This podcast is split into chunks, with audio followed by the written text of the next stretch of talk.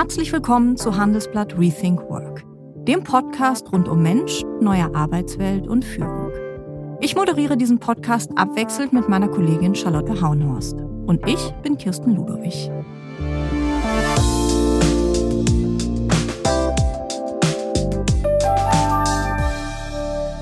Deguma Schütz ist ein Maschinenbauer im 5000 Einwohnerdorf Geisa in Thüringen. Gerade mal 50 Menschen arbeiten dort in der Provinz. Der Umsatz liegt im einstelligen Millionenbereich. Soweit, so unspektakulär. Aber Deguma Schütz ist besonders. Und das hat vor allem mit der Chefin zu tun. Besser gesagt mit den Chefinnen. Seit 2019 führt Viktoria Schütz die Geschäfte. Und zwar in einer Doppelspitze mit einer weiteren Frau, Daniela Dingfelder. Und das in der wohl männlichsten Domäne der deutschen Industrie. Sie ist 38 und die Tochter von Winfried und Barbara Schütz, die die Firma einst gegründet haben. Sie erzählt ungewöhnlich offen und erfrischend, was sie morgens aufstehen lässt und was sie ernüchtert. Und vor allem, wie holprig ihr Weg in die elterliche Firma war. Vom ersten Versuch, der misslang, weil es einfach nicht funktioniert hat mit ihrem Vater und mit der Rückkehr aufs Land. Vom zweiten Versuch nach dem Tod ihrer Mutter und dem Deal mit ihrem Vater um ihrer selbst willen, um, wie sie sagt, zu gucken, wo ich bleibe. Wir sprechen über die Spitzen, die anfangs aus der Belegschaft kamen und wie sie begonnen hat, Konflikten nicht mehr aus dem Weg zu gehen. Über die eigene Fehlbarkeit und was passiert, wenn man die Mitarbeiter einfach mal selbst machen lässt. Und sie erzählt, warum Beziehungsarbeit bei einer Doppelspitze so wichtig ist und wie das bei ihr und in der Firma generell mit der Vier-Tage-Woche klappt. Herzlich willkommen, Frau Schütz. Hallo, Frau Ludowig. Vielen Dank für die Einladung. Frau Schütz, Ihre Eltern haben Deguma 1990 gegründet. Da waren Sie sechs Jahre alt. Erinnern Sie sich an diese Zeit? Ähm, ja, ich erinnere mich noch relativ gut daran. Ähm, es gab auch schon vorher eine Firma mit meinem Onkel zusammen, Schütz und Uth GmbH, und die hat das Gleiche gemacht schon. Und die haben sich dann aber äh, in zwei Firmen aufgeteilt, Ende der 80er. Und ähm, ich weiß auch noch, wir haben dann erstmal angefangen in einer alten Limonadenfabrik, noch in der hessischen Rhön, bevor wir dann 1995 nach Thüringen gezogen sind in einen Neubau. Mhm. Und wie war das damals zu Hause? War die Firma ständiges Thema so am Küchentisch? Das hört man ja immer gerne von Unternehmerfamilien. Ja, auf jeden Fall. Also dadurch, dass auch meine Eltern das zusammen gegründet haben, wie gesagt, damals noch mit meinem Onkel sogar, war das immer Thema. Und ähm, ich habe heute Morgen noch drüber nachgedacht. Ich weiß gar nicht, wie alt ich war, als ich angefangen habe, für die Firma zu arbeiten, indem ich Flyer äh, kuvertiert habe mit meinem Bruder, die in die ganze Welt verschickt wurden. Vielleicht war ich sogar noch unter zehn. also direkt mit eingespannt, sozusagen. Genau, für fünf Mark die Stunde. ja, was nicht so, so schlecht war zu der Zeit, würde ich sagen. Man sagt ja äh, gerade auch in Unternehmerfamilien und gerade bei Kindern von Unternehmerinnen und Unternehmern, dass sie ähm, in, als Kind entweder wissen, dass sie auf jeden Fall irgendwann ins Unternehmen einsteigen oder dass sie wissen, dass sie alles wollen, nur nicht in die Firma der Eltern. Wie war das bei Ihnen? Ja, ähm, es wäre vielleicht manchmal schön, wenn es so schwarz-weiß wäre. Ähm, das war es allerdings fast nie für mich, weil ich habe schon immer irgendwie gemerkt, dass mir dieses ähm, Thema Unternehmertum und Sachen vorantreiben und gestalten, dass mir das schon sehr liegt und dass ich vom Typ da schon sehr gut reinpasse. Und auch im Studium, ich habe an der Hochschule studiert, Global Management, habe ich immer wieder gemerkt, die Themen, das ist genau das, was auch bei uns in der Firma tatsächlich auch im Alltag vorkommt. Und was mich aber immer nicht so interessiert hat, waren die Maschinen, das muss ich zugeben. Und ähm, nach dem Studium habe ich dann angefangen äh, zu arbeiten, richtig in der Firma. Und dann ähm, habe ich erst gedacht, ja, ich mach's. Und dann mit der Zeit habe ich gemerkt, das passt aber irgendwie nicht so gut mit der Zusammenarbeit. Ähm, mit meinem Vater vor allem. Und dann bin ich wieder rausgegangen und wollte es auf keinen Fall machen. Und dann, nachdem meine Mutter gestorben ist, stand es wieder zur Debatte und nach einem längeren Prozess habe ich mich dann aktiv dafür entschieden, es zu machen. Warum hat das nicht gepasst mit Ihrem Vater beim ersten Versuch sozusagen? Ähm, also mein Vater ist, und ich denke, dass viele Gründer aus dieser Generation, er ist Jahrgang 46, so ticken, wenn ich mich mit anderen Nachfolgerinnen oder Unternehmerkindern unterhalte, dass es so dieses gegründet, sie haben gegründet, um ihr eigenes Ding zu machen und um sich von niemandem rechtfertigen zu müssen. Mhm. Und das merkt man eben auch so in der Entscheidungsfindung oder in der Führung. Und ähm, mein Vater wollte eben die Sachen lieber alleine entscheiden und nicht absprechen mhm. und nicht so gerne diskutieren. Und wenn er gemerkt hat, meine Mutter und ich wollten was nicht, dann hat er es manchmal trotzdem heimlich gemacht. okay. Und ähm, dann habe ich so gedacht, das funktioniert für mich nicht. Mhm. Und ein weiterer Punkt war eben auch, ähm, da auf dem Land wieder zu wohnen, in der Rhön. Mhm. Okay. Also sehr hierarchisch schon auch patriarchisch. Ich meine das gar nicht abfällig, aber ähm, es gibt ja doch in vielen Familienunternehmen auch genau diese Herausforderung und dieses Problem auch für nachfolgende Generationen. Es gibt auch Matriarchinnen, das muss man auch mal dazu sagen. Ja.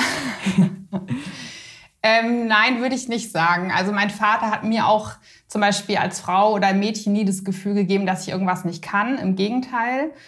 Und ähm, aber es, ich glaube, das ist eine persönliche Sache und nicht, weil er ein Mann ist, sondern dass er einfach sozusagen sich nicht vorschreiben lassen wollte, was er zu tun hat. Und ähm, er wollte halt seine Sache machen und alles, was drumherum war, auch die Mitarbeiter lieber nicht zu groß werden, weil das war eher alles so ein was halt dazugehört, aber was er nicht unbedingt mochte. Mhm. Also was er manchmal jetzt zu mir sagt, dass er sich manchmal hätte mehr am Unternehmen, äh, mit dem Unternehmen beschäftigen müssen oder mehr mit Führung und Strategie. Mhm. Aber was halt sein Lieblingsthema war, war auf der Welt umherreisen und Vertrieb machen. Mhm. Mhm. Stand es eigentlich nie zur Debatte, dass Ihr älterer Bruder einsteigt mit? Ja, der hat, ähm, das ist nicht sein Ding und das ist auch nach wie vor kein Thema. Sie haben gesagt, Sie war, es hatte auch damit zu tun, ähm, dass Sie nicht wieder zurück aufs Land wollten. Sie haben ja auch ähm, an verschiedenen Hochschulen in Deutschland studiert. Sie waren für Praktika in Shanghai und in Sao Paulo. Das klingt auch so ein bisschen, als wollten Sie nach der Schule erstmal raus aus der Provinz. Ja, genau.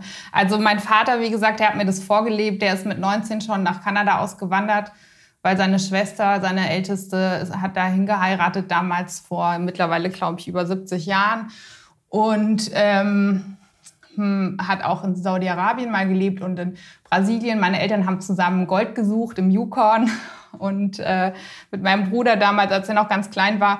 Und dann waren wir halt in der Rhön und ähm, ich war auf der Waldorfschule und da kriegt man ja auch so einen anderen Wind mit. Und äh, ich habe mich immer so eingesperrt gefühlt da. Mhm. Also ähm, und ich habe dann direkt nach dem Abitur äh, ein freiwilliges soziales Jahr in Bolivien gemacht. Mhm. Also ich musste sofort raus und ganz weit weg.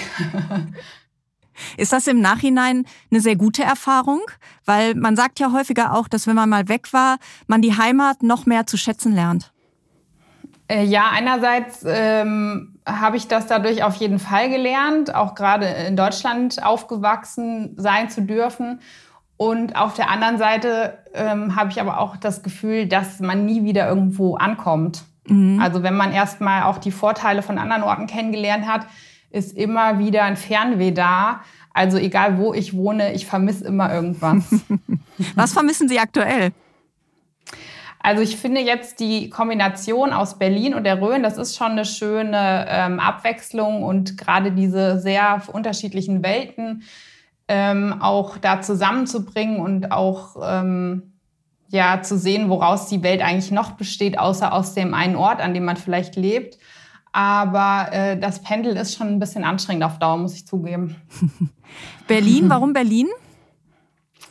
Ähm, ich habe damals hier mein Masterstudium gemacht im Marketingmanagement und ähm, nach zwei Jahren Berlin hatte ich so ein bisschen die Nase voll, deswegen bin ich wieder zurück in die Rhön gegangen damals und ähm, dann habe ich überlegt, wo habe ich eigentlich die meisten Freunde noch an einem Ort und das war immer noch Berlin. Und deswegen bin ich dann auch wieder nach Berlin zurückgegangen nach zweieinhalb Jahren. Mhm. Und ich war dann hier so ein bisschen in dieser digitalen Nomadenszene unterwegs, so ab 2015. Und deswegen habe ich überhaupt den Horizont dafür bekommen, dass es möglich ist, von woanders aus zu arbeiten und zu führen weshalb ich dann eben gesagt habe, okay, ich mache das mit der Firma, aber nur, wenn ich hauptsächlich in Berlin wohnen bleiben kann. Okay. Wie machen Sie das ganz praktisch? Also wie viele Tage sind Sie wo? Also ich bin normalerweise eine Woche im Monat in der Rhön mhm. und sonst arbeite ich hier in Berlin aus einem äh, Coworking Space, aus dem Maschinenraum. Das hat Fissmann installiert. Das ist so ein Hub für mittelständische Unternehmen. Und ähm, jetzt aber zum Beispiel im Juni bin ich drei Wochen am Stück vor Ort also ich äh, versuche das jetzt schon auch äh, wir haben so ein tolles Team mittlerweile aufgebaut und ich finde es immer schade, dass wir dann immer nur noch digital zusammenarbeiten und das ist jetzt für mich wiederum der Anreiz, mich auch wieder ein bisschen mehr in der Rhön aufzuhalten. Ich würde gerne nochmal zurückblicken, als Sie dann ins Unternehmen eingestiegen sind. Versuch eins, der dann nicht geklappt hat, äh, wegen Ihres Vaters auch. Hatten Sie da das Gefühl, gescheitert zu sein? Ähm, das ist eine gute Frage. Ähm eigentlich nicht. Also das ist jetzt kein Gedanke, der jetzt hochploppt, wo Sie das fragen. Es war aber eher so ein bisschen, dass ich mich dann da befunden habe. Erster Job so richtig. Also ich habe zwar vorher schon in anderen Firmen gearbeitet, aber so jetzt fängt das Erwachsenenleben an nach dem Studium und dann in der Rhön zu leben, wo es wirklich auch schwierig war, wieder reinzukommen.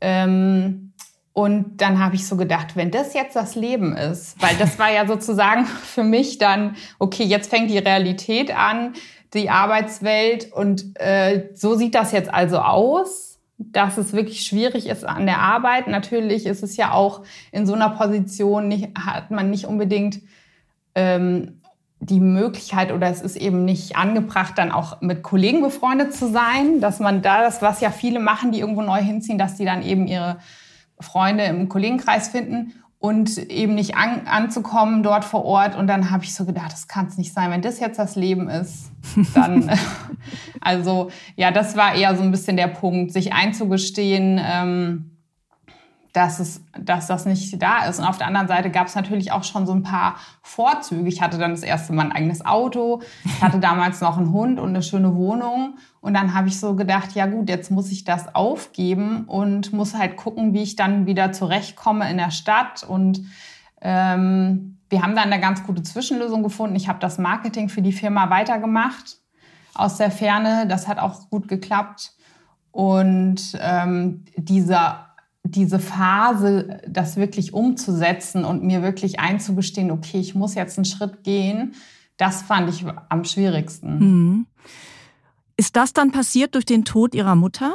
dass dann auch die Anteile ja überschrieben worden sind. Was war dann der Auslöser, dass Sie gesagt haben, weil Ihr Vater ist Ihr Vater, ne? Sie wussten ja quasi, äh, äh, dass äh, sich dahingehend in der Zusammenarbeit mit ihm nicht viel ändern würde oder geändert hat in der Zeit. Ja, meine Mutter ist dann gestorben, da war ich schon wieder über zwei Jahre in Berlin. Und ähm, sowohl meine Mutter und mein Vater wollten das Unternehmen zu dem Zeitpunkt eigentlich schon verkaufen. Mein Vater mhm. war auch schon über 70.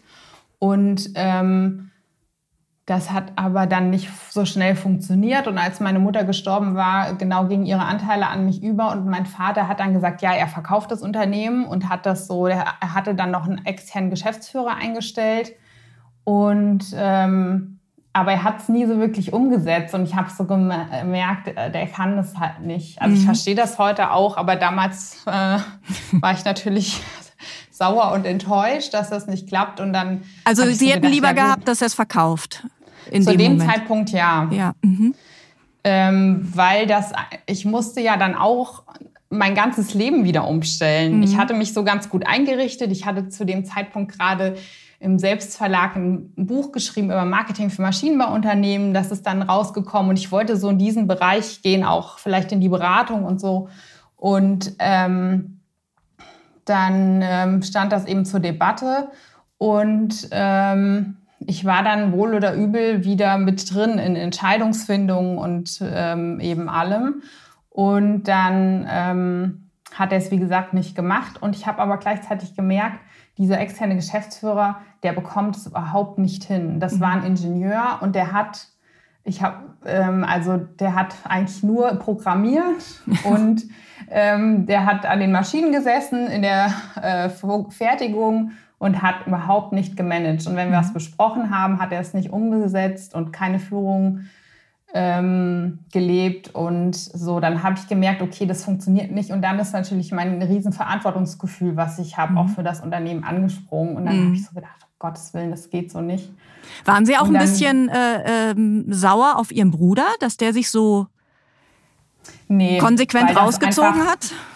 Ähm, nee, weil das war einfach klar. Also mhm. das ist so ein äh, Typ Mensch, das stand überhaupt nicht zur Debatte. Okay ähm, ich bin sozusagen, ich bin froh, wenn er sich nicht oder wenn er sich zurückzieht, weil dann ist der Konflikt nicht auch noch da. Ja. Ähm, das gibt es ja wiederum auch bei vielen Familien. Und, Definitiv. Ähm, ja, ich habe dann selber auch Coaching und habe mit Freunden gesprochen und alle haben gesagt, boah, lass es, geh raus da, tu dir das nicht an. und äh, dann hatte ich aber mit einer ähm, guten Freundin, die hat mich dann so ein bisschen gecoacht und äh, hat so gesagt, ja, was wäre denn für dich möglich? Und dann ähm, war das wirklich auch so eine Coaching-Methode, wo man sich so dahinstellt auf die Position und dann steht es da und dann kommt das Gefühl hoch und das hat wirklich sehr gut funktioniert. Das habe ich auch schon und, mal gemacht. Ähm, das hat also, auch bei mir sehr gut funktioniert, ja. kann man wirklich nur empfehlen. Und dann habe ich so gemerkt, okay, Firma mit meinem Vater fühlt sich an wie so ein Damoklesschwert über mir, weil jede Entscheidung, die ich treffe, weiß ich nicht, ob er doch wieder dann kommt und die wieder rückgängig macht oder solche Sachen. Ja. Ähm, oder dass Mitarbeiter zu ihm gehen und sich irgendwie nur über mich beschweren, was ja auch irgendwie normal ist und er das dann aber nimmt und mich dafür irgendwie versucht, äh, was hast du dir dabei gedacht und sowas. Das ist wirklich oft auch vorgekommen. Okay. Und ähm, dann habe ich so gedacht, na gut, wenn ich jetzt als Freelancer alleine arbeite, hat auch Nachteile. Und dann habe ich so rausgefunden, okay, das Einzige, was funktionieren würde, ich mache das mit der Firma und er geht raus. Mhm. Und ähm, dann hatten wir wieder so ein Gespräch mit unserem damaligen Steuerberater und dann habe ich ihm das gesagt. Und dann war er natürlich schon auch erstmal äh, verständlicherweise ein bisschen angegriffen. In dem und Gespräch mit dem Steuerberater? Ja. Okay. Also es ging darum, wie geht es jetzt denn weiter, welche Entscheidung müssen wir treffen. Ja. Und dann habe ich gesagt, also ich muss auf mich achten, es geht um mein Leben und ich muss gucken, wo ich bleibe. Und wenn ich mich nicht um mich kümmere, macht es niemand. Ja. Und das hat er schon auch dann verstanden. Und dann hat er, glaube ich, so vier Monate Gedenkzeit gehabt. Dann haben wir uns wieder zusammengesetzt. Und dann hat er gesagt, also ich habe das Gefühl, du kannst das ganz gut und ich übergebe dir die Firma. Ja. Und seitdem kann ich wirklich an einer Hand abzählen, wie oft er sich noch irgendwie dann eingemischt hat oder wobei ähm, er ja noch in war. der Geschäftsführung sitzt als drittes Mitglied, ne? Genau, aber das ist nur rein formell. Das mhm. ist so für den Notfall, aber im Tagesgeschäft, also nicht mal bei strategischen Sachen, ist er noch irgendwie eingebunden. Mhm. Und ähm, und da und hält er sich sagen, wirklich dran. Also da das funktioniert. Okay. Ähm, und manchmal, wenn ich mit ihm spreche, dann kommen wirklich auch gute Ratschläge. Also er hat mich damals auch nie eingearbeitet oder so. Mhm. Also er hat schon gerne auch mal erzählt oder ich bin mit ihm zu Kunden gefahren oder wenn er mal Lust hatte, hat er mir auch irgendwas über Maschinen erzählt. Aber es gab nie eine Einarbeitung. Mhm. Ich musste mir das alles selbst beibringen.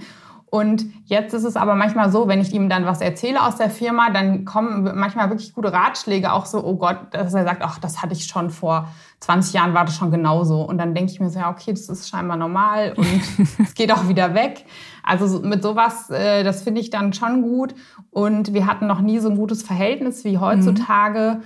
Und ich muss sagen, wenn ich sehe, wie es so bei vielen anderen Nachfolgern äh, läuft, die, wo die Eltern immer noch alles bestimmen, obwohl die teilweise schon Mehrheitsgesellschafter sind, weil sie einem Onkel oder sowas abgekauft haben, ja. dann muss ich meinem Vater wirklich hoch anrechnen, äh, wie weit wir gekommen sind zusammen. Und ich bin wirklich dankbar dafür, dass er sich so verhält, wie er es jetzt macht. Ein klares Plädoyer für äh, Grenzen, Linien, klare genau. Funktionen, Strukturen. Ähm, erfordert aber ja auch Mut. Ne? Ähm, wie viel Mut haben Sie da zusammengenommen in diesem Gespräch, einmal zu sagen, der Deal ist, ähm, dass du dich zurückziehst. Also das war in dem Moment gar nicht Mut, sondern das war so viel, was ich aufgestaut hatte und wo, wo ich durchgegangen bin durch diesen äh, Verlust auch meiner Mutter. Ich habe mich da in der Zeit sehr stark weiterentwickelt und es war für mich einfach folgerichtig, weil ich gespürt habe, was ich will und was meine Grenzen sind. Und genau das, was Sie gerade gesagt haben, eine ältere Freundin von mir hat gesagt, einer muss immer die klare Linie vorgeben oder Klarheit vorgeben und das ist einfach, ähm, das ist so. Das merke ich immer wieder. Wenn beide so umeinander rumschwimmen, dann kommt es nie zu irgendeiner Entscheidung.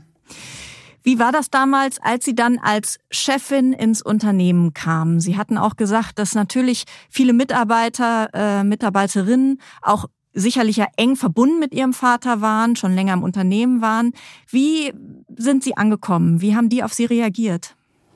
Ähm, ich hatte zu dem Zeitpunkt dann schon eine, meine jetzige Co-Geschäftsführerin ja. im Boot. Die hat bei uns als Unternehmensberaterin angefangen, schon zu dem Zeitpunkt, als der andere Geschäftsführer noch da war.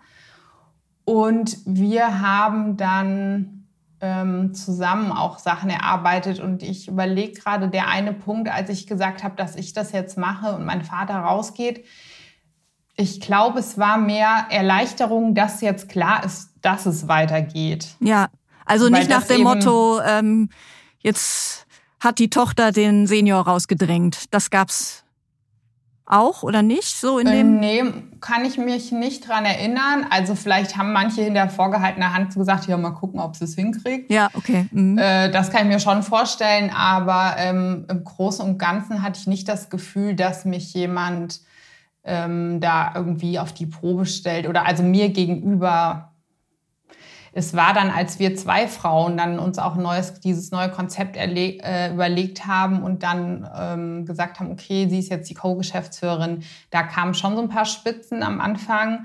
Äh, zwei branchenfremde Frauen, die jetzt ein Maschinenbauunternehmen übernehmen. Aber das hat sich relativ schnell dann auch gelegt, muss mhm. ich sagen. Der Geschäftsführer ist dann raus, äh, den Ihr Vater noch eingestellt ja. hätte. Mhm. mhm. Wer hat das Gespräch geführt? Sie? Er hat sich sozusagen selbst, wir hatten ein Gespräch mit ihm und haben gesagt, ja, das und das läuft nicht. Ein Geschäftsführer hat andere Aufgaben und die muss man auch erfüllen und ähm, ob er sich das noch zutraut. Und dann hat er überlegt und am nächsten Tag kam er wieder und hat gesagt, ja, er würde es gerne noch mal probieren. Und zwei Wochen später hat er, ohne mit irgendjemandem zu reden von uns, hat er einfach in der Personalabteilung so ein Pflegeformular eingereicht, dass er jetzt seine Mutter pflegt. Und so hat er sich sozusagen selbst verabschiedet. Okay, okay. ja, also. Wenn Sie in, äh, in herausfordernden Situationen sind, vielleicht auch in Konfliktsituationen, wie setzen Sie sich durch? Was ist so Ihre Art? Und vielleicht, also, wie haben Sie sich auch ja. weiterentwickelt, ne, da über die Jahre, ne, vom ja. Einstieg bis jetzt? Also früher, muss ich zugeben, bin ich Konflikten immer gerne aus dem Weg gegangen und habe immer gedacht, na ja, vielleicht ändert sich ja von selbst. Ich äh, wollte immer irgendwie die Harmonie nicht stören und ähm, das hat, das habe ich auch von meinem Vater auf jeden Fall damals so abgeguckt. Das hat er nämlich genauso gemacht. Erstmal ewig nichts sagen und er ist dann immer ganz sauer geworden, weil es gar nicht mehr anders ging, als dann richtig sauer zu sein. Das wollte ich aber nicht. Das habe ich schon äh, mir vorgenommen und deswegen habe ich es dann manchmal ausgesessen oder habe versucht, was anzusprechen. Und äh, dieses Sachen anzusprechen, das ist wirklich das, was ich mit am besten gelernt habe. Und wenn man das regelmäßig macht, dann ist da auch nicht so ein Drama im Kopf. Und es ist auch, man kann dann einfach Sachen sachlich ansprechen. Ähm, manchmal denke ich schon öfter drüber nach, aber wenn ich Sachen immer sachlich anspreche und dann die andere Person auch ihr Gesicht nicht verliert und ich da nicht so ein Riesending draus mache, dann finde ich, kommt es auch immer viel schneller zu Lösungen. Ähm, und auf der anderen Seite eben auch immer wieder, wenn Fragen aufkommen, das lerne ich auch sehr gut von meiner Kollegin, immer wieder zurückfragen, was ist mhm. denn deine Lösung? Und ähm, das ist ja sowieso unser Führungskonzept, dass die Fachleute meistens mehr Ahnung haben von den Lösungen als wir als Geschäftsführung. Und dass dadurch gar nicht mehr so viele Konflikte auftauchen, aber es sind schon einfach Gespräche führen, immer wieder keine Vermutungen anstellen und das eigene Ego zurückstellen. Also das ist auch so ein Learning und ich finde, das ist selber auch immer mitteilen, dass man fehlbar ist. Ja. Und ähm, ja, weil ich merke auch immer, wenn ich mich vielleicht angegriffen fühle, was ist da los? Warum fühle ich mich jetzt eigentlich angegriffen? Und ist, hat das eine Berechtigung oder sind das irgendwelche Sachen, die mit mir selber zu tun haben? Aber das ist doch in dieser Branche besonders schwer, oder? Ähm, weil ich weiß nicht, wie viel Prozent äh, Männer in dieser Branche im Maschinenbau arbeiten. Ähm, ich äh, würde vermuten, sehr hoch, noch höher mhm. als im Wirtschaftsjournalismus wahrscheinlich. ähm, dieses fehlbare Ego zurücknehmen, demütig klingt ja auch äh, da bei Ihnen raus. Das, mhm. Ecken Sie da an? oder un, dass es Unverständnis dafür gibt, auch für diese Art Also manchmal sagen äh, Menschen zu mir und natürlich vor allem Männer, ja, aber das geht doch nicht. Und dann sage ich mal, aber ich mach's doch. Ja, aber das geht nicht. Und das ist, also das ist schon interessant. Ähm, aber ich habe auch, es gibt auch, ich habe äh, Maschinenbauverband, bin ich recht aktiv und habe da letztes Jahr auf dem Maschinenbaugipfel einen Vortrag gehalten. Da saßen auch viele Leute und haben sich das angehört und das waren natürlich dann auch vor allem Männer und es sind auch einige nachher zu mir gekommen, die dann das interessant fanden und mehr wissen wollten. Und also so nach und nach ist das, glaube ich, schon, dass da eine Offenheit entsteht. Aber also ich muss ja nicht für andere Maschinenbauer arbeiten, deswegen muss ich mich da auch, das ist auch so eine große Freiheit in dem Unternehmertum, dass man eben vielleicht also so sein kann, dass ich so sein kann, wie ich bin und nicht äh, gucken muss, ähm, ist da jetzt ein anderer Maschine, muss ich mich da einreihen? Das Gefühl hatte ich am Anfang schon, als ich noch jünger war.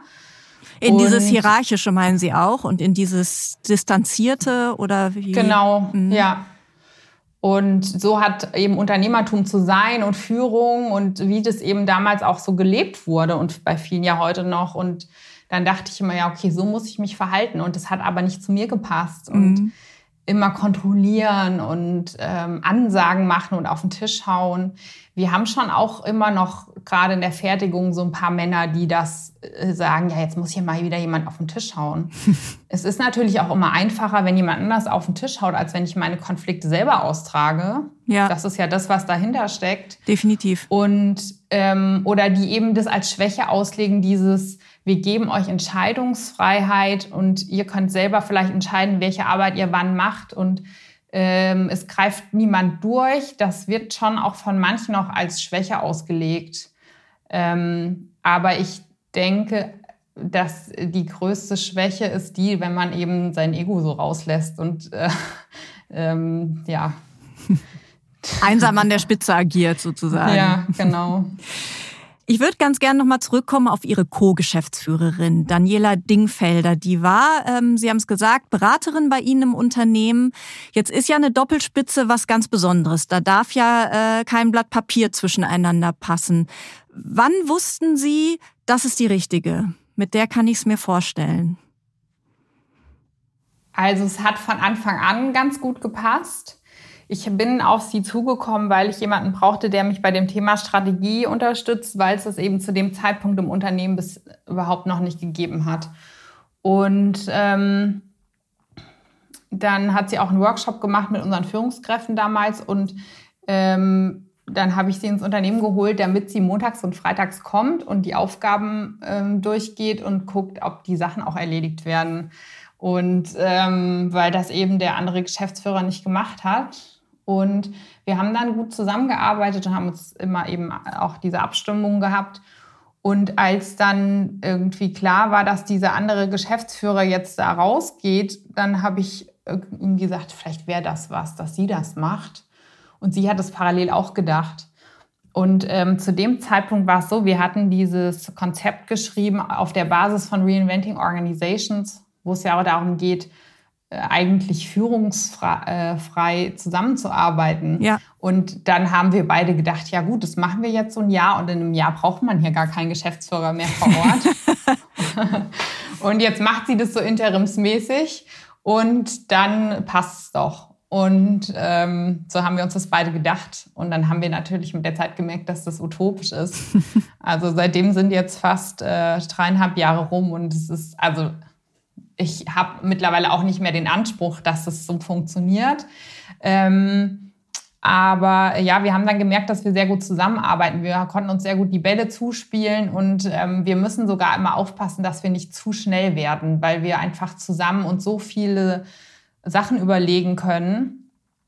Und es war am Anfang eigentlich so gedacht, dass sie das vor Ort macht und ich bin nur eben auch da und mache so das Marketing. Und ähm, durch Corona ist es dann aber so, dass ich wieder mehr mit reingerückt bin und jetzt ja auch diese ganze digitale Zusammenarbeit einfach viel besser funktioniert, als es noch vor ein paar Jahren der Fall war. Und jetzt haben wir uns so ganz gut aufgeteilt, dass jeder so seine äh, Aufgaben hat. Sie ist weiterhin für ähm, die Prozesse vor Ort ähm, zuständig und die Hauptansprechpartnerin. Und ähm, ja, das ist Wir haben natürlich auch Konflikte und das gehört aber auch dazu, weil am, besten, am Ende kommt meistens eine bessere Lösung raus durch die Diskussion. Wo, wo haben Sie Konflikte? Haben Sie ein Beispiel? Ähm, ich kann mich gar nicht erinnern. Wir treffen uns manchmal zu so Strategietagen und dann haben wir über irgendwas diskutiert und dann waren wir beide so ein bisschen sauer, weil wir irgendwie eine andere Meinung hatten. Und am Ende war es aber, ist dann dadurch, und ich finde, das ist eigentlich immer der Fall, wenn man diskutiert, viele auch Mitarbeiter schrecken oft davor zurück. Dann sage ich immer, nee, diskutiert mit mir, weil am Ende kommt die bessere Lösung raus. Ich weiß es ja auch nicht immer besser, ich habe nur eine andere Sicht auf die Dinge. Und ähm, ja, so ist es dann. Was wir aber gemerkt haben, was wir wirklich machen müssen, ist Beziehungsarbeit. Mhm. Also ich finde, das ist eben im ganzen Unternehmen wichtig, dass man eben auch immer auf persönlicher Ebene wieder Austausch hat, um die andere Person besser einschätzen zu können und um Sachen auch nicht ähm, immer gleich ähm, persönlich zu nehmen oder mhm. eben zu denken, da will mir jemand was Böses. Wie schaut die aus, die Beziehungsarbeit zwischen Ihnen? Also wir machen manchmal Supervision mhm. und dann treffen wir uns ungefähr zweimal im Jahr alleine. Also sie kommt mhm. dann auch mal nach Berlin für zwei, drei Tage. Äh, letztes Jahr waren wir dann mal zusammen wandern auch oder haben eine Radtour gemacht. Ja. Und ähm, ja, dass wir uns einfach so einfach auf persönlicher Ebene austauschen. Im Unternehmen machen wir Mitarbeiterfrühstück, wo die Leute dann zugelost werden, damit die andere Leute treffen oder es wird gegrillt. Ähm, mit dem Führungskreis. Wir haben noch fünf Teamleiter, also vier Teamleiter, eine Teamleiterin. Ähm, haben wir auch Teamtage schon gemacht dieses Jahr. Für ein paar Tage sind wir zusammen in Ferienhaus gefahren und haben Teambuilding gemacht. Das ist eben, das hat sich herausgestellt, dass wenn das alles passt, dann sind auch Konflikte nicht so schlimm. Mhm. Hat mal jemand versucht, sie gegeneinander auszuspielen? Das ist ja auch oft ein Argument, was kommt gegen die Doppelspitze. Ähm, wir hatten letztes Jahr einen Personalmanager, der das versucht hat. Der hat aber ähm, nicht konkret uns gegen, sondern der hat ganz viele Leute im Unternehmen gegeneinander ausgespielt. Das ist aber, denke ich, ich habe mich da auch ein bisschen mit befasst, so eine Persönlichkeitsform, die es eben gibt bei Menschen, dass die irgendwo reinkommen und erstmal gucken und wenn sie wissen, wie alle so ticken, anfangen, die Leute gegeneinander auszuspielen. Und da haben wir eben dann auch gemerkt, dass wir uns vorher so ein bisschen auseinandergelebt hatten, wie man so schön sagt. Ja. Und das war eben nochmal so ein Punkt zu sagen, okay, wir müssen wirklich dranbleiben, egal was im Alltag dazwischen kommt. Wir brauchen diese Verabredung. Haben Sie, einen festen Termin? Haben Sie einen festen Termin am Tag oder in der Woche, wo Sie sich ganz explizit abholen? Ja, genau. Also das hatten wir auch so, das haben wir immer gemacht. Ähm, aber da geht es viel natürlich um Inhaltliches. Ja. Und mhm. dieses andere ohne Arbeitsthemen, einerseits ohne Arbeitsthemen sich zu treffen und auf der anderen Seite aber auch dann immer wieder Strategietage zu machen, wo wir dann schauen, wie stehen wir, wo stehen wir gerade und äh, was müssen wir äh, in die Wege leiten, damit wir das und das erreichen in Zukunft. Sie haben vorhin gesagt, äh, dass es natürlich auch schwer ist, ähm, mit äh, Mitarbeitenden befreundet zu sein. Würden Sie sagen, dass Sie mit äh, Daniela Dingfelder befreundet sind oder ist das eine ganz professionelle Ebene? Oder also, Beziehung? Wir haben mit, ja, also wir haben mittlerweile, würde ich sagen, auch innerhalb des Unternehmens mit vielen ähm, ein freundschaftliches Verhältnis. Und so würde ich das auch beschreiben. Ähm, ich brauche aber trotzdem diese Trennung noch mhm. mit Freunden, die einfach nichts mit der Firma zu tun haben, damit ich eben die Möglichkeit habe, mich auch mal davon abzugrenzen und mich nicht damit beschäftigen zu müssen. Darum geht's auch eher. Und ich würde schon aber sagen, dass wir befreundet sind, weil wir eben auch ein sehr, äh, also wir wissen auch sehr viel voneinander und sind sehr offen miteinander. Mhm. Mhm.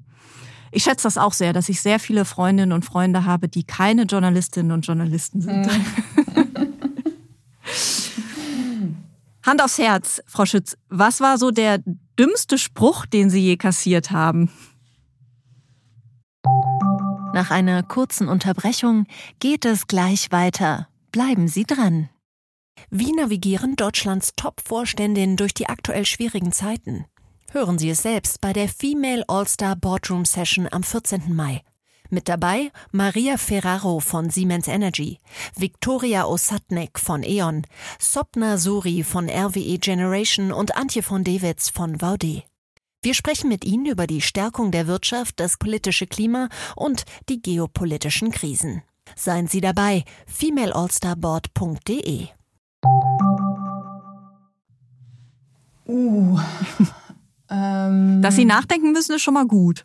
Ja. ich ich habe manchmal das Gefühl, ich hätte gerne mehr öfter dumme Sprüche, damit ich öfter mal zurückschlagen kann. ähm, ja, also ich, wie gesagt, dieses Jahr, das geht doch nicht, das kommt natürlich ständig.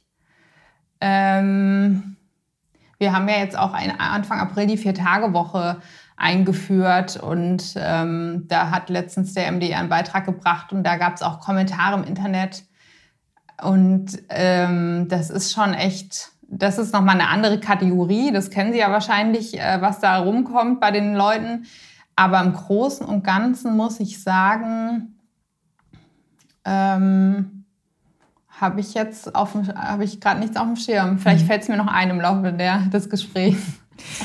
Die Vier-Tage-Woche ist ein gutes Stichwort. Die testen Sie gerade ja auch immer noch. Ähm, wie läuft es? Und wie, wie ist es dazu gekommen, dass Sie gesagt haben, ähm, wir probieren das jetzt aus? Das ist ja wirklich auch umstritten, ne? auch gerade ähm, ähm, in der Industrie, aber auch äh, bei anderen Unternehmen.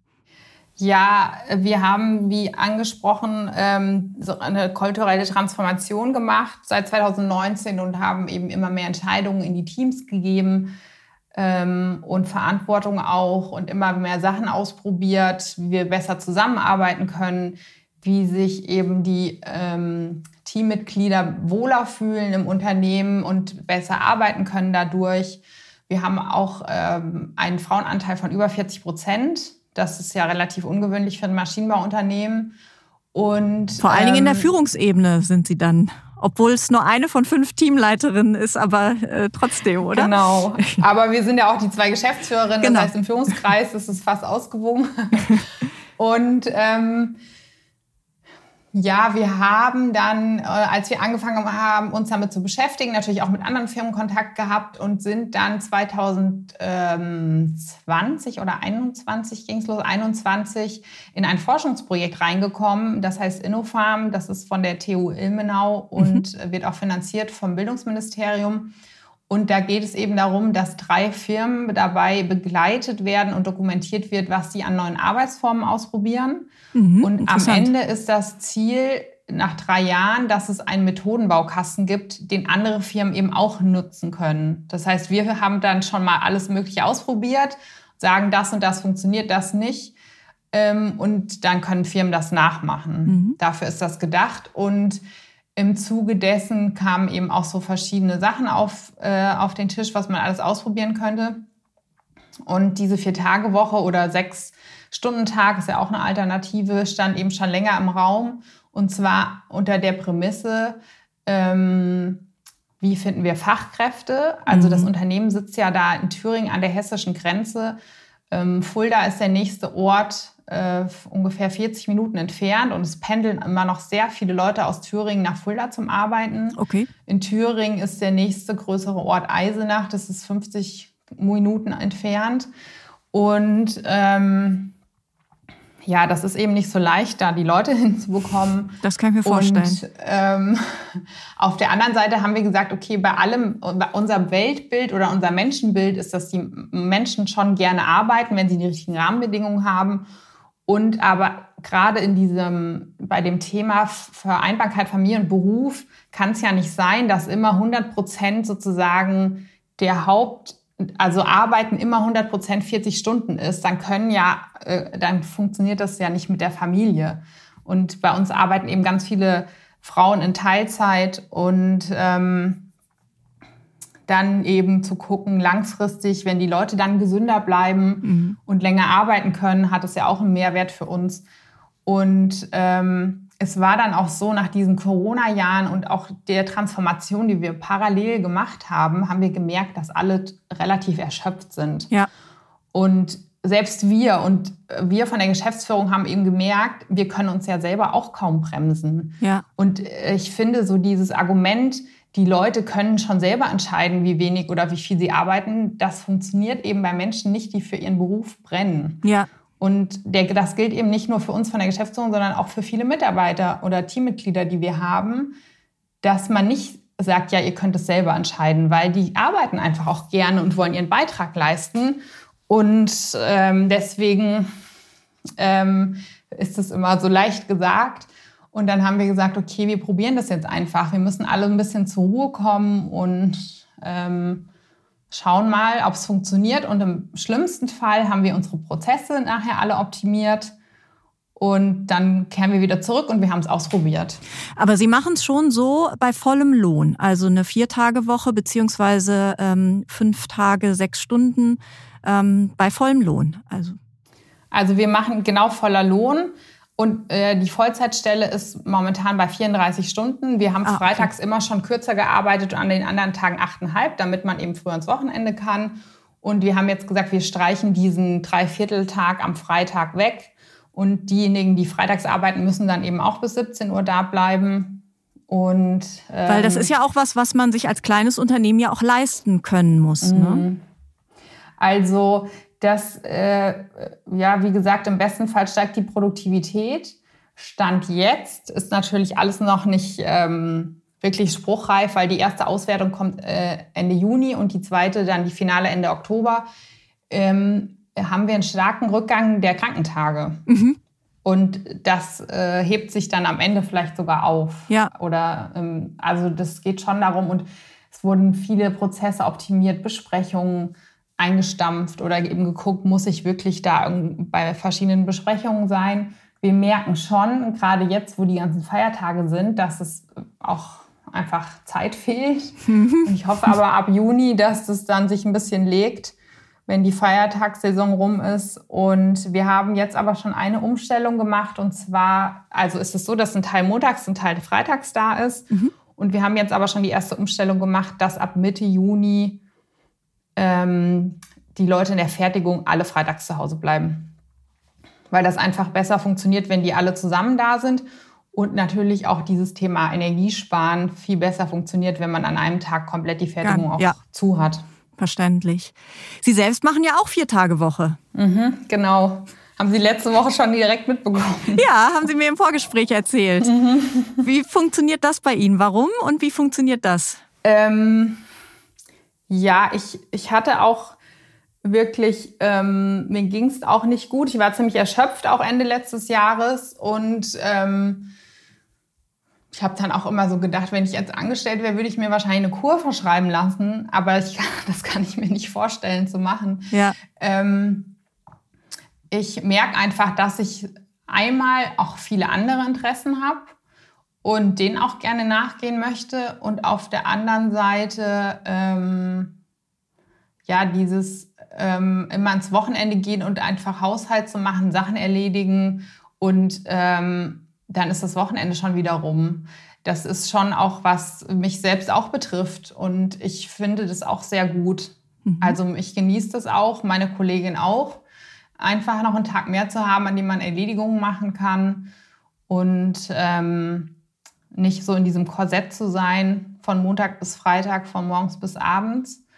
Und ähm, ja, also ich kann mir sogar vorstellen, das selber weiterzumachen, auch wenn wir es als, ich würde sogar mit Gehaltseinbußen weitermachen. Mhm. Und ich mhm. kann mir das auch vorstellen, in meiner Position ähm, das zu machen. Mhm.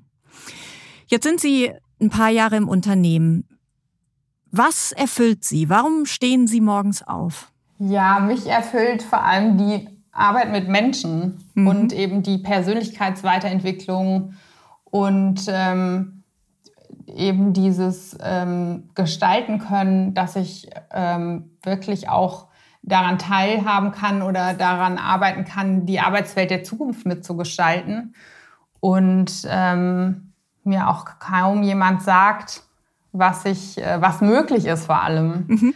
Also klar, ich kriege am ehesten natürlich Rückmeldungen von unseren Teammitgliedern, die mhm. mir dann vielleicht auch manchmal sagen, ja, jetzt ist auch, jetzt brauchen wir mal eine Pause, mhm. weil äh, ich sage immer, ähm, ausgedacht ist schnell, umgesetzt dauert halt länger. Oh das ja. musste ich auch lernen. Und ähm, ja, dass, dass da auch Menschen sind, die sagen, ich bin so stolz, dass ich bei euch arbeiten kann oder ich, es war noch nie so schön für ein Unternehmen zu arbeiten. Das sind so Sachen, wofür ich das mache. Und was ernüchtert Sie nach wie vor, wo Sie sagen, ah. ja, dass es eben dann äh, doch nicht immer jeder Danke sagt. Also, ne, das, äh, manchmal denke ich mir so, hä, wir machen schon so viel und dann gibt es trotzdem noch jemanden, der sagt, so und so. Also wir hatten jetzt das Thema mit der Vier-Tage-Woche und dann kamen jetzt diese ganzen Feiertage. Und in der Natur der Dinge lag, dass manche für freitags den Brückentag nehmen mussten und andere hatten da jetzt automatisch frei. Und mhm. dann kommen halt die Beschwerden, dass die anderen Leute mehr Tage frei haben als man selbst. Und das, obwohl man ja eh schon einen Tag dazu gibt. Also solche Sachen finde ich dann immer sehr nüchtern. Und auf der anderen Seite ähm, dass wir schon wirklich unser Bestes geben und, auf der, und trotzdem gerade so gesetzliche Regelungen immer strenger werden ja. und uns immer mehr einengen und da auch ähm, diese, das, was Unternehmertum ausmacht, Flexibilität, Gestaltung und Freiheit, dass das eigentlich einem immer mehr weggenommen wird. Und äh, das finde ich schon, also ich hätte, habe das früher immer schon von meinen Eltern gehört, aber es wird ja immer schlimmer jedes Jahr. Und ähm, also wir haben wirklich so viele Mitarbeiter, die sich mit solchen Sachen nur befassen. Und das ist schon wirklich krass, was das äh, an Arbeitszeit auch auffrisst. Mhm. Aus Ihrer Erfahrung heraus zum Schluss, was würden Sie jungen Menschen oder nachfolgenden Generationen raten, die jetzt äh, ins Unternehmen ihrer Eltern einsteigen oder auch schon ihrer Großeltern oder Urgroßeltern? Es gibt ja viele Unternehmen in Deutschland, die schon sehr, sehr alt und traditionell sind ähm, vor allem sich damit zu befassen, was man selbst will und ähm, aus den eigenen Gründen das Unternehmen weiterzuführen und nicht, weil es einfach dazugehört, sondern sich einen eigenen Grund zu nehmen, warum man eben dafür brennt, jeden Tag wieder aufzustehen. Und das ist eben meistens ein anderer als von der Vorgängergeneration. Und wenn man sich dem bewusst ist, dass man das eben auch lebt und realisiert und eben auch eine klare Kante oder eine klare Linie vorgibt den Eltern gegenüber, weil man muss es ja auch nicht machen. Frau Schütz, vielen Dank für das Gespräch. Sehr gerne, vielen Dank auch. Wenn Sie mehr erfahren wollen über die Unternehmerinnen und Unternehmer in Deutschland, darüber, was sie antreibt und was sie ernüchtert oder wo es gut klappt mit dem Generationswechsel und wo so gar nicht, dann testen Sie doch einfach mal das Handelsblatt und klicken auf www.handelsblatt.com slash mehr Karriere. Ich freue mich auf Sie.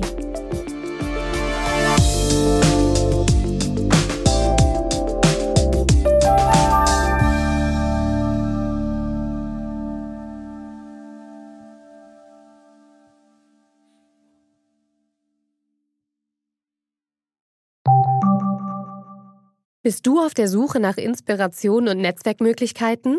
Dann ist das Summer Camp der Handelsblatt Media Group genau das Richtige für dich. Treffe über 800 EntscheiderInnen, nimm an interaktiven Workshops teil und werde Teil der einzigartigen Camp Community. Wir wollen gemeinsam mit dir die Zukunft unserer Wirtschaft gestalten und aktuelle Herausforderungen angehen. Erfahre mehr und sichere dir noch heute dein Ticket auf hmg-summercamp.de.